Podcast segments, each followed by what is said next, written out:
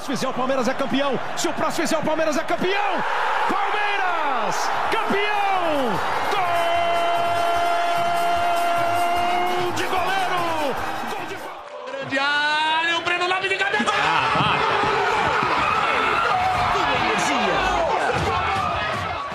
Mas ele pode chamar mais um. Olha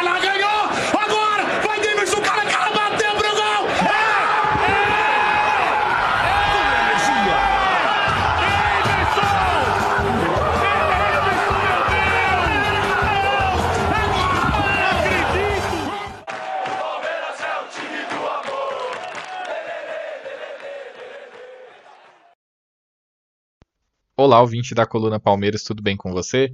Hoje é dia 14, um dia depois do, do jogo aí contra o São Paulo, né?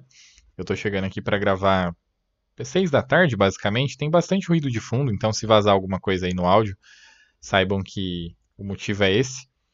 E tem uma série de coisas para poder falar, mas eu fiquei pensando exatamente em qual linha eu daria para o programa agora para ele não ficar maçante e tal. Eu agradeço quem foi lá no Instagram me apoiar, mandar mensagem, apoiar que estava ansioso para ouvir o que eu tinha para dizer.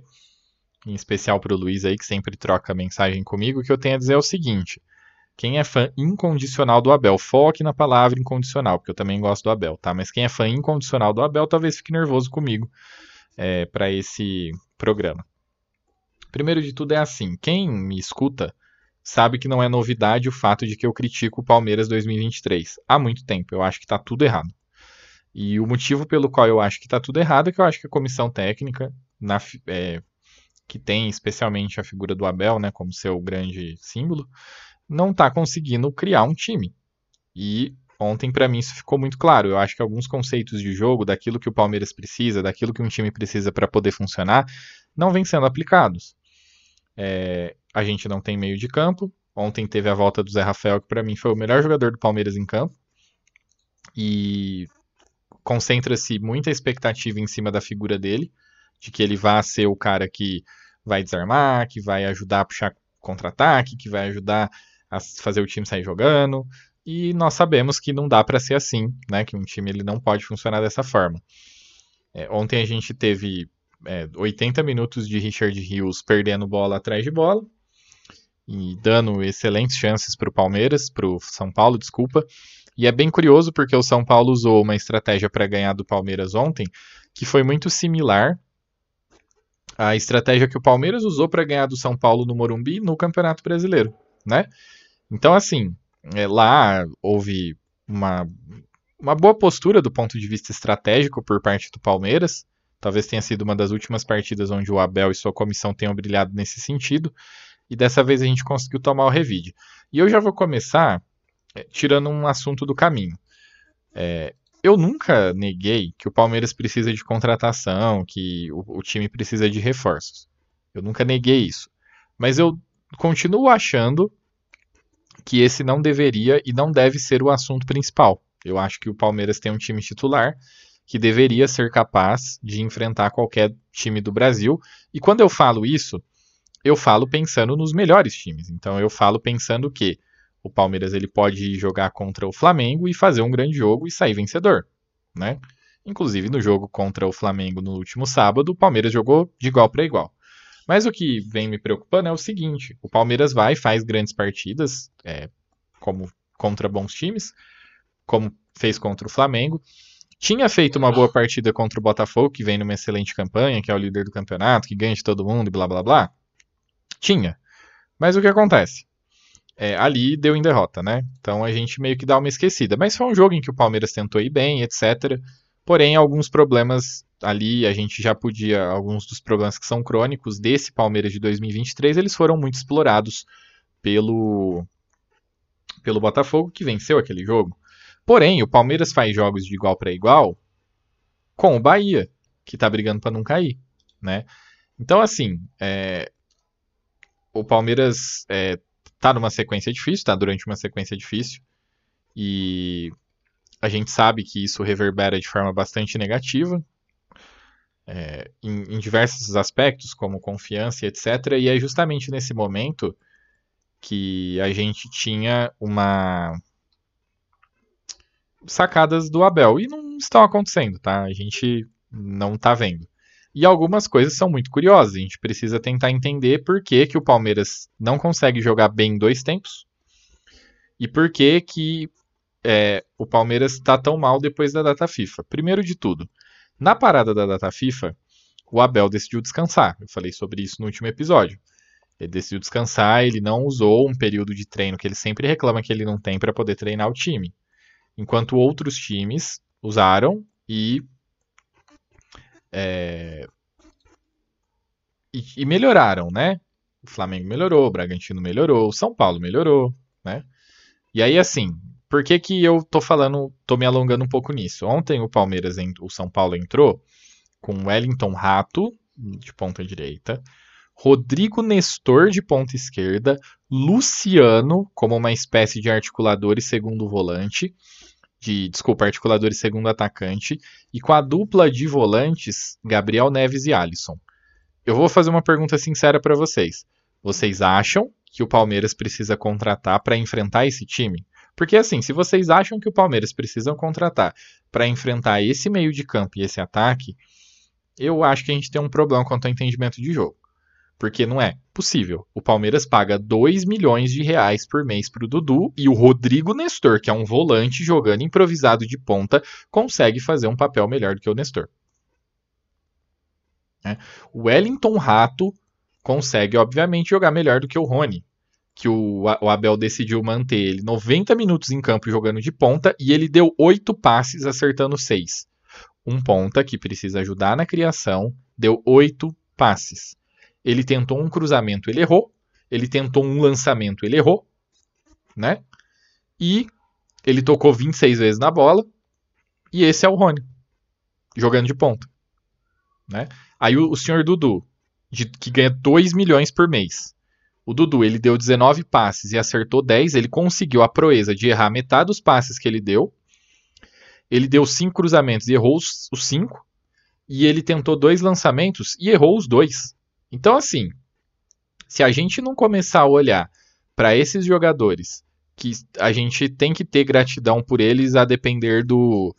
do assim, a gente não pode querer eles fora do time. Eu sempre sou de, dessa política. Porém, a gente tem que saber entender que eles não estão bem. Né? O, o, esses jogadores não estão bem. E muitas vezes eles estão escalados em posição que eles não vão render. É, é, é perturbador a gente pensar que o time tá tão mal assim. E eu vi, obviamente, o Luan tomou os dois dribles nos dois gols do São Paulo. Eu tô feliz que ele tomou os dois dribles, eu quero que ele ganhe um prêmio? Não. Porém, o Luan, ele foi ontem uma válvula de escape para o time do Palmeiras. Ele acertou 10 de 13 lançamentos que ele tentou. Tá? O Luan, ele ganhou 5 de 10 duelos pelo chão. Ele interceptou três bolas e roubou uma bola. O senhor Gustavo Gomes, que é intocável, ele não ganhou nenhum duelo pelo chão e tentou apenas três. Inclusive, eu acho que ele jogou baleado por conta do, do pisão que ele tomou no primeiro tempo. E se isso realmente aconteceu, é um problema, né? E aí ele ganhou. É, ele ganhou 3 de 7 duelos pelo alto. E ele não roubou bola. Ele, ele roubou. Não, não roubou bola interceptou uma bola. Esse foi o Gustavo Gomes, que é intocável, né? Que apesar do Luan ter, sofrido os dribles, é sempre importante dizer que a defesa estava quebrada e não tinha Gustavo Gomes ali próximo da jogada para poder, né, eventualmente compor uma linha defensiva com o Luan. E essa má fase do Palmeiras, ela é uma má fase onde o Palmeiras vem sofrendo gol todo jogo, onde a gente deixou de ser uma defesa confiável e que o Gustavo Gomes está jogando muito mal.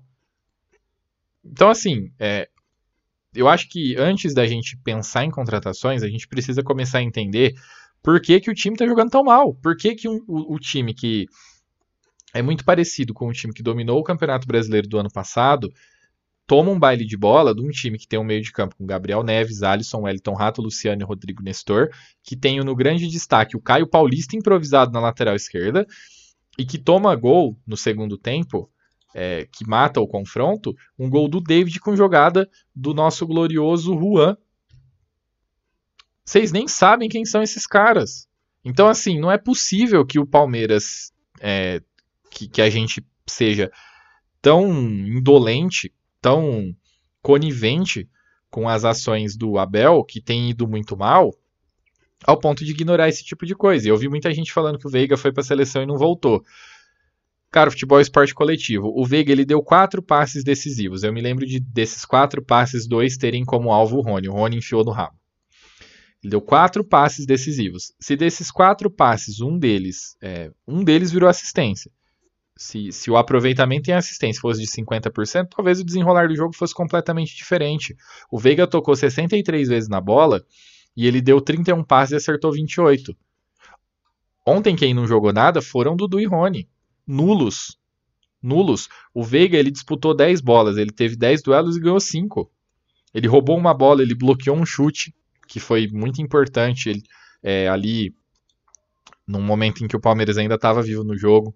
Ele estava se matando em campo e muita gente criticando o cara, ele tendo que se mover pelo campo inteiro, porque o Richard Rios ele só joga pela direita e ele estava perdendo bola à torta e à direita, em zonas extremamente perigosas.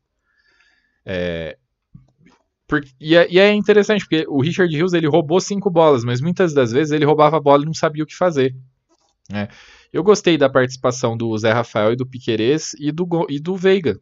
Se, se a gente tem, e, e é isso que eu tenho dito, o problema em marcar gols do Palmeiras é um problema estrutural, não é pela figura de um determinado jogador.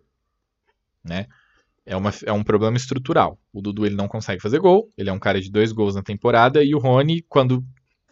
É, o Rony tem as questões dele que todos nós sabemos. E se o Abel entende que ele tem cadeira cativa no time, o Abel precisa armar um time que seja capaz de absorver essas características do Rony, que são características, eu diria, confusas, para não usar outro nome. Então, assim, Abel, por que, que você não consegue achar um time? Qual é o problema? Uma outra coisa que eu venho comentando é o Abel, ele foi em certos momentos, o Palmeiras do Abel foi estigmatizado por ser um time de contra-ataque. Vocês conseguem lembrar qual foi o último gol que o Palmeiras fez uma transição em velocidade fez o gol? O Palmeiras já faz um tempo que é um time que só faz gol ou de bola parada, cruzamento de bola parada, ou de cruzamento com bola rolando, que é normalmente, inclusive, por uma fechada do Rony ou do Arthur, porque o Dudu também não consegue colaborar muito nisso.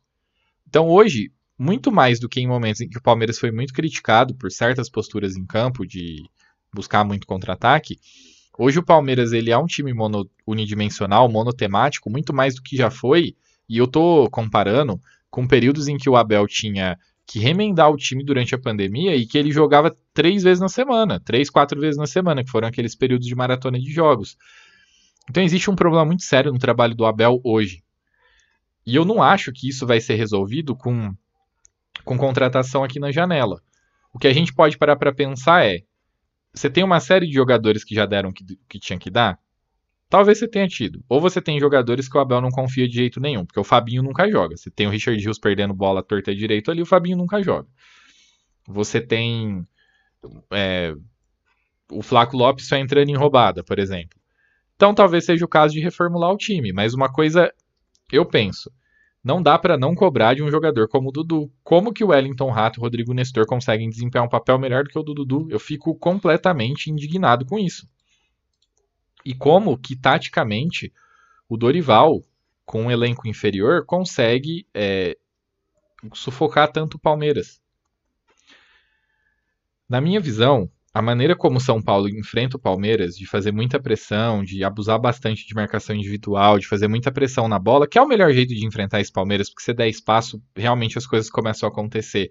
Ela não, ela não foi respondida pelo Abel, e a partir do momento que ele leva a campo Rony e Hendrick ao mesmo tempo, ele está sinalizando pro, pro, pro time adversário que tem é, o Arboleda e o Diego Costa, e que tem o Rafinha que joga um pouco mais fixo, que a bola vai ficar batendo na parede que o outro time vai, vai montar, né?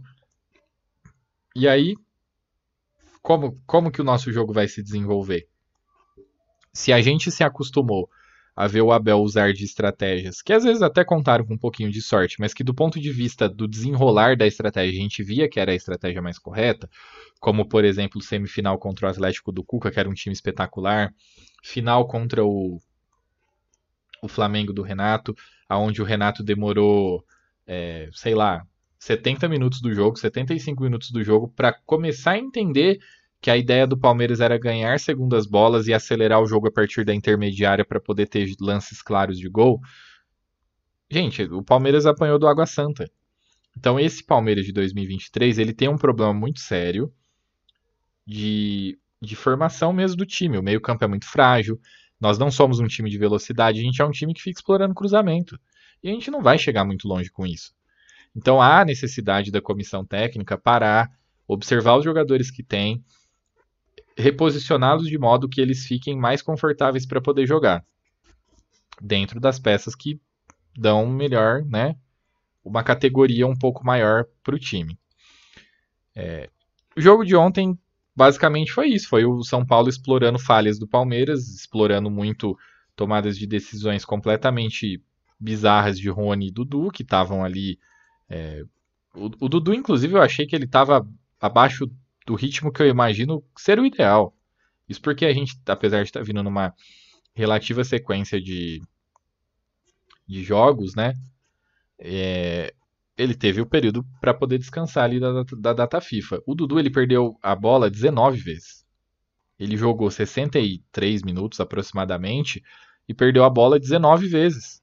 Então, tudo que ele tentou, ele errou. E ele vem sendo é, isso já há algum tempo. Isso é o que a gente vê do Dudu já há algum tempo. É, não faz sentido para mim, sabe? Colocar o Hendrick para correr contra um time que tá fechado. É, colocar três jogadores. É, o Rony. É, olha, de verdade. Para mim, o Abel perdeu completamente a mão de como montar um time. E aí soma-se a isso uma fase terrível do Gomes, que tira completamente a solidez da nossa defesa. Eu não vou aliviar para o Luan também, por mais que eu ache que você tem que ter sempre a defesa postada, montada, acompanhar o time adversário, não deixar que o meio de campo adversário envolva o seu meio de campo, ter uma boa proteção de meio de campo, o que não aconteceu em nenhum dos dois gols do, do, do São Paulo, dá para não ser driblado, principalmente por um David, né, da vida. E aí eu, de novo, recadinho para quem fica focando só em contratação. Se o David chega no Palmeiras, vocês iriam ficar satisfeitos? Porque eu não iria. Eu acharia uma contratação péssima. E ele vai lá e define um jogo contra o Palmeiras ao lado do grande Caio Paulista. Então, assim, é... tem coisas muito erradas no nosso time.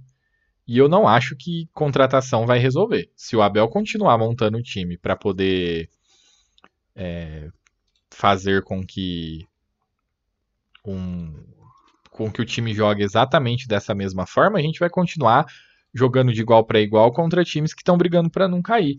Se a gente voltar um pouco no tempo, os pontos de alerta eles aumentam muito. Eu, eu não. O Palmeiras jogou de igual para igual com o time do Daverson lá, o Cuiabá. Que aí deu uma declaração dizendo que quer que quer fazer gol no Palmeiras agora e etc. E o Daverson, por incrível que pareça, ele às vezes faz falta. E então assim, é, a gente teve uma perda muito forte de identidade. Nosso time hoje é um arremedo daquilo que já foi em outros momentos.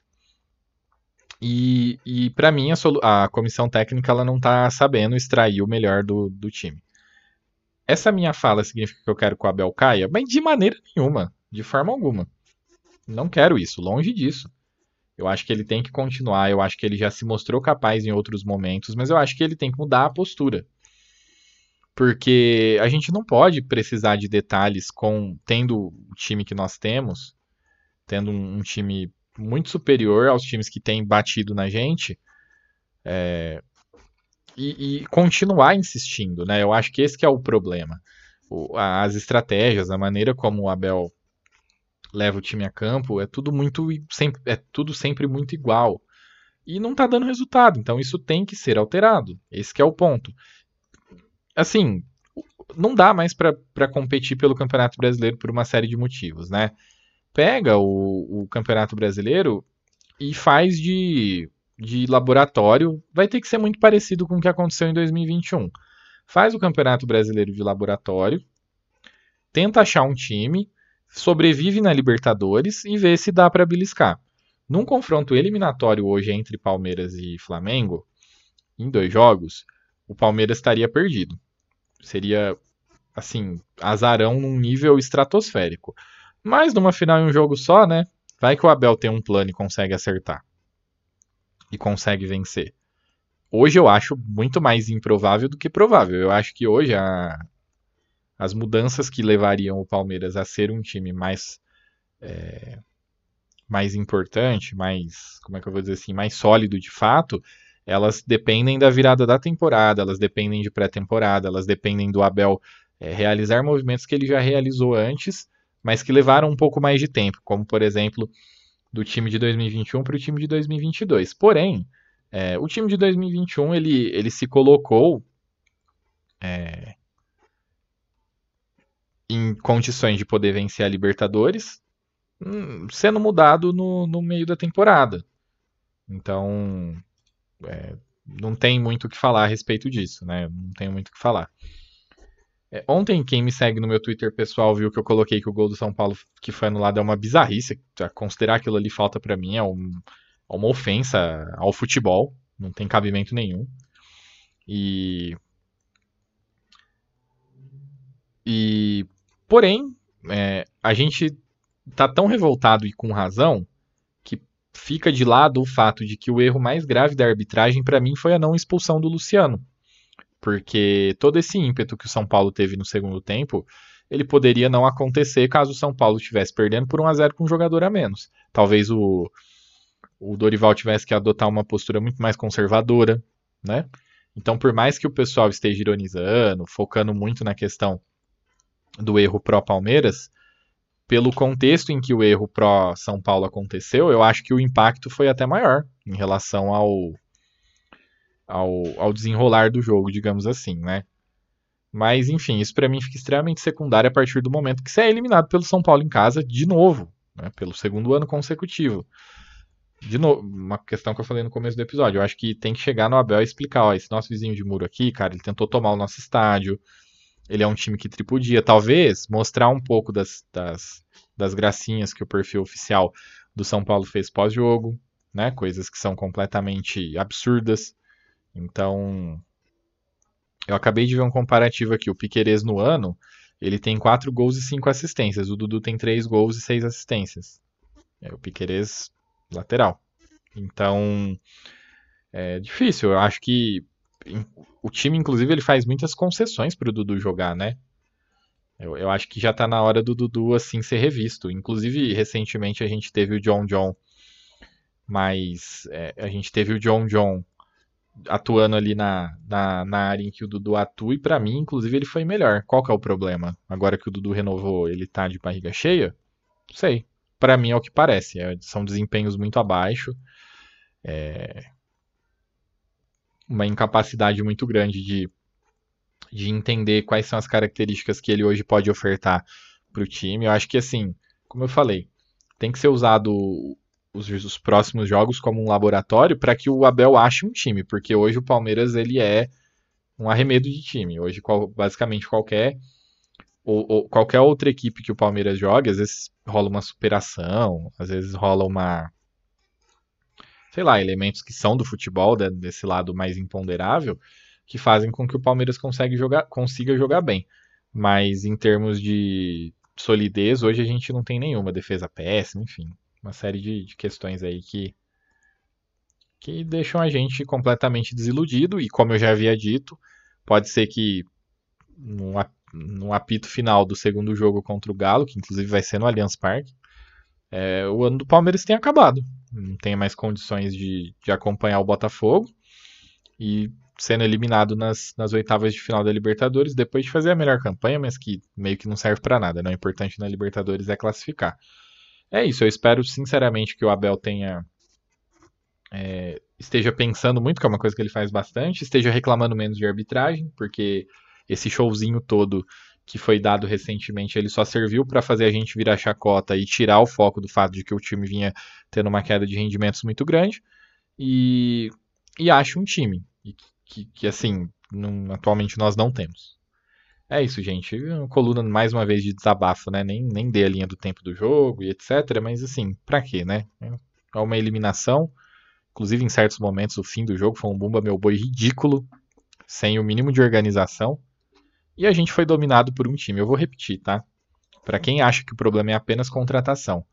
O Palmeiras foi dominado por um time que tem, na sua linha ofensiva, do meio para frente, Gabriel Neves, Alisson, improvisado de volante, Rodrigo Nestor, improvisado de ponta, Wellington Rato de ponta direita, Luciano improvisado de meia e o Caleri, que é razoável. É? Então, se vocês acham que um 5 resolveria todos os nossos problemas, né, que eu vejo muita gente falando que a gente precisa de algo nesse sentido para ganhar desse time que eu acabei de descrever, bom, eu não acho. É isso, gente. Obrigado e até a próxima.